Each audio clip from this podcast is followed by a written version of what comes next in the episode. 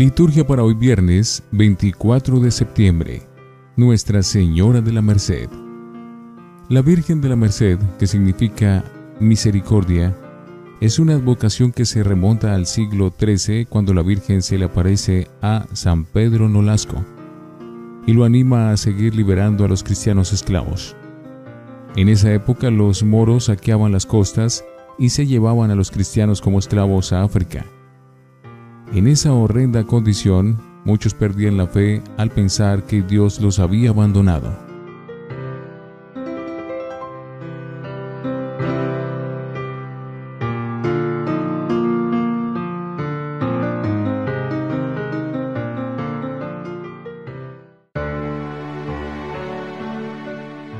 Antífona. Señor Dios Salvador mío, de día y de noche clamo en tu presencia llegue hasta ti mi súplica. Inclina tu oído a mi oración. Oremos. Oh Dios, cuyo Hijo para redimir al género humano de la esclavitud del pecado, tomó la condición de esclavo, concede a tus siervos que están cautivos alcanzar la libertad que quisiste entregar a todos los hombres, tus hijos, por nuestro Señor Jesucristo, tu Hijo. Primera lectura de la profecía de Ageo. Capítulo 1, versículo 15b y capítulo 2, versículo 9. El año segundo del reinado de Darío, el día 21 del séptimo mes, vino la palabra del Señor por medio del profeta Ageo. Di a Zorobabel, hijo de Salatiel, gobernador de Judea, y a Josué, hijo de Josadac, sumo sacerdote, y al resto del pueblo, ¿Quién entre ustedes vive todavía de los que vieron este templo en su esplendor primitivo? ¿Y qué ven ustedes ahora? ¿No es como si no existiera ante sus ojos? ¡Ánimo! Zorobabel, oráculo del Señor, ánimo. Josué, hijo de Josanac, sumo sacerdote, ánimo. Pueblo entero, oráculo del Señor, a la obra, que yo estoy con ustedes oráculo del Señor de los ejércitos. La palabra pactada con ustedes cuando salían de Egipto, y mi espíritu habitan con ustedes. No teman, así dice el Señor de los ejércitos, todavía un poco más, y agitaré cielo y tierra, mar y continentes, pondré en movimiento los pueblos, vendrán las riquezas de todo el mundo, y llenaré de gloria este templo, dice el Señor de los ejércitos. Mía es la plata y mío es el oro, dice el Señor de los ejércitos. La gloria de este segundo templo será mayor que la del primero, dice el Señor de los ejércitos. Y en este sitio daré la paz, oráculo del Señor de los ejércitos. Palabra de Dios, te alabamos Señor. Salmo 42 Espera en Dios, que volverás a alabarlo salud de mi rostro, Dios mío. Hazme justicia, oh Dios, defiende mi causa contra gente sin piedad, sálvame del hombre traidor y malvado. Espera en Dios, que volverás a alabarlo, salud de mi rostro, Dios mío. Tú eres mi Dios y protector. ¿Por qué me rechazas? ¿Por qué voy andando sombrío, hostigado por mi enemigo? Espera en Dios, que volverás a alabarlo. Salud de mi rostro, Dios mío. Envía tu luz y tu verdad, que ellas me guíen y me conduzcan a tu monte santo, haz tu morada.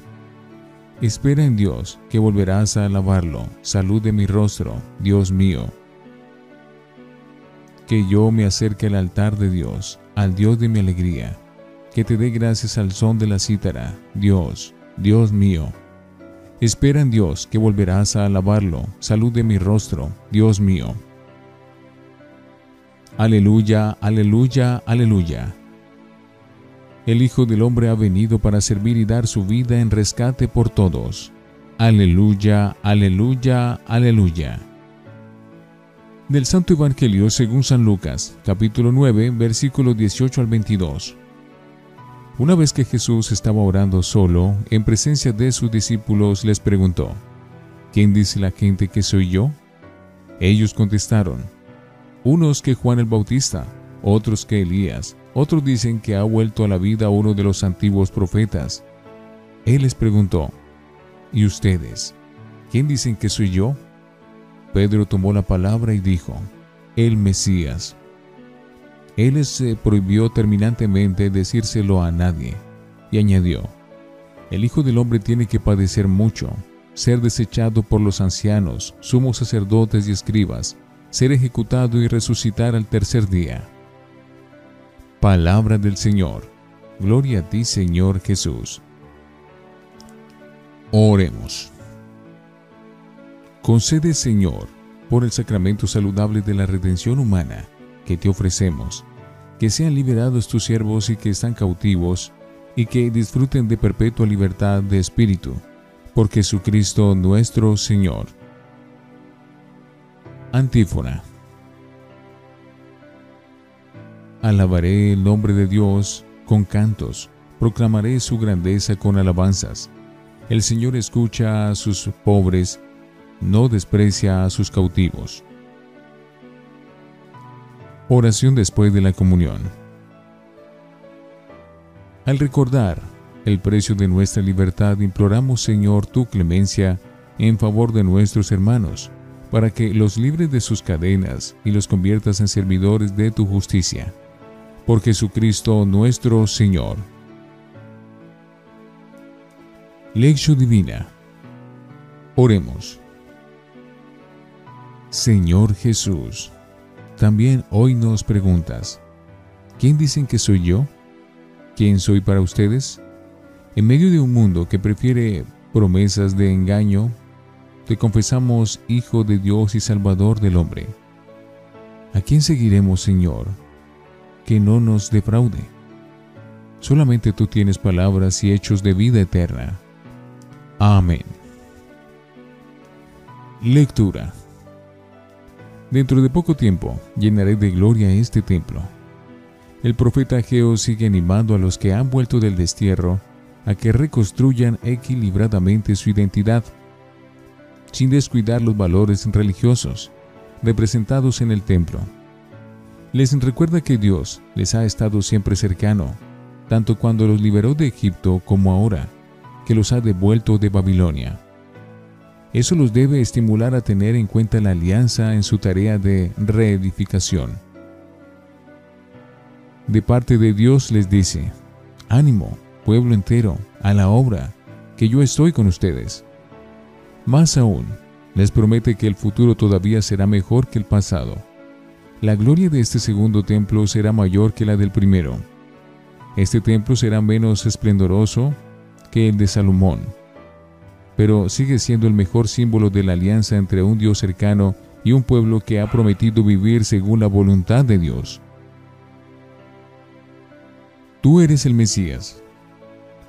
Es necesario que el Hijo del Hombre sufra mucho.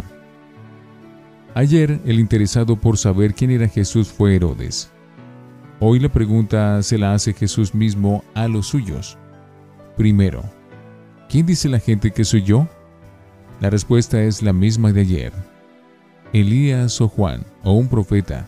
Pero enseguida Jesús los interpela directamente. ¿Y ustedes quién dicen que soy yo? La respuesta viene, como no, de labios de Pedro, el más decidido del grupo. El Mesías de Dios. Mesías es palabra hebrea. En griego dice Christos, en castellano ungido. Jesús es el ungido de Dios, o sea, aquel sobre quien Dios ha enviado su Espíritu, ungiéndolo con su fuerza, para que lleve a cabo una misión. El breve diálogo termina con el anuncio de su muerte y resurrección, aunque aquí Lucas no lo diga qué clase de reacción hubo en los apóstoles ante este anuncio tan inesperado. Esta vez Jesús se da a sí mismo el nombre de Hijo del Hombre, que viene de aquella visión de Daniel.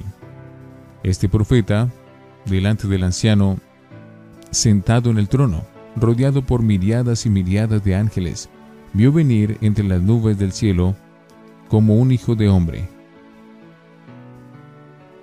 uno con apariencia de hombre pero que claramente supera esta condición, porque Dios le da todo poder e imperio para siempre.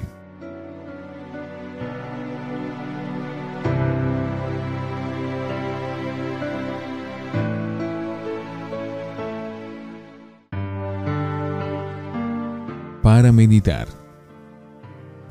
No tendríamos que dejarnos engañar nunca por los eh, agoreros de males, ni vencer por la pereza en nuestra misión de testimonio cristiano. Por una parte, el pesimismo nos seca los ánimos para el trabajo, y por otra, como quiera que nos llaman mucho más la atención eh, las cosas inmediatas y visibles, tendemos a descuidar las espirituales. Entonces lo del pesimismo nos suele venir muy bien de excusa para no poner manos a la obra en la tarea de la evangelización y de la construcción de una sociedad mejor, aunque se trate, como entonces, de reparar paredes ruinosas. Tenemos que escuchar también nosotros las palabras de aliento del profeta Ageo. Ánimo, pueblo entero, no teman que Dios está con ustedes y volverá a llenar de gloria este templo. La iglesia de Jesús tiene futuro.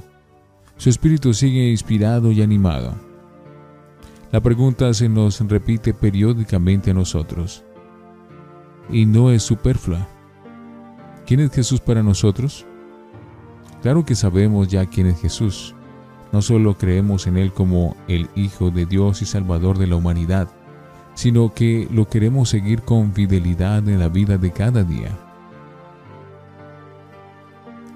Pero tenemos que refrescar con frecuencia esta convicción, pensando si de veras nuestra vida está orientada hacia Él. Si lo aceptamos no solo en lo que tiene de maestro y médico milagroso, sino también como el Mesías que va a la cruz, que es lo que Él añade a la confesión de Pedro esto último es lo que más le costaba a los apóstoles aceptar en su seguimiento de Jesús, porque el mesianismo que ellos tenían en la cabeza era más bien triunfalista y sociopolítico. ¿Quién es Jesús para mí ahora en esta etapa concreta de la vida que estoy viviendo? ¿Por qué puede haber una evolución muchas veces saludable en mi comprensión de la figura de Jesús? A no ser que me haya hecho una imagen a mi medida con selección de aspectos del Evangelio, en vez del Jesús auténtico con la cruz incluida? Por ejemplo, el Jesús con quien eh, comulgamos en cada Eucaristía es el cuerpo entregado por y debemos ir asimilando a lo largo de la jornada esa misma actitud de entrega nuestra por los demás. La pregunta puede completarse en dirección a nuestro apostolado con los demás, en la catequesis, en la predicación, en la reflexión teológica. ¿A qué Jesús anuncio yo? ¿Al Jesús del Evangelio? ¿O que nos gusta porque lo presentamos más cómodo y según la tendencia ideológica de turno?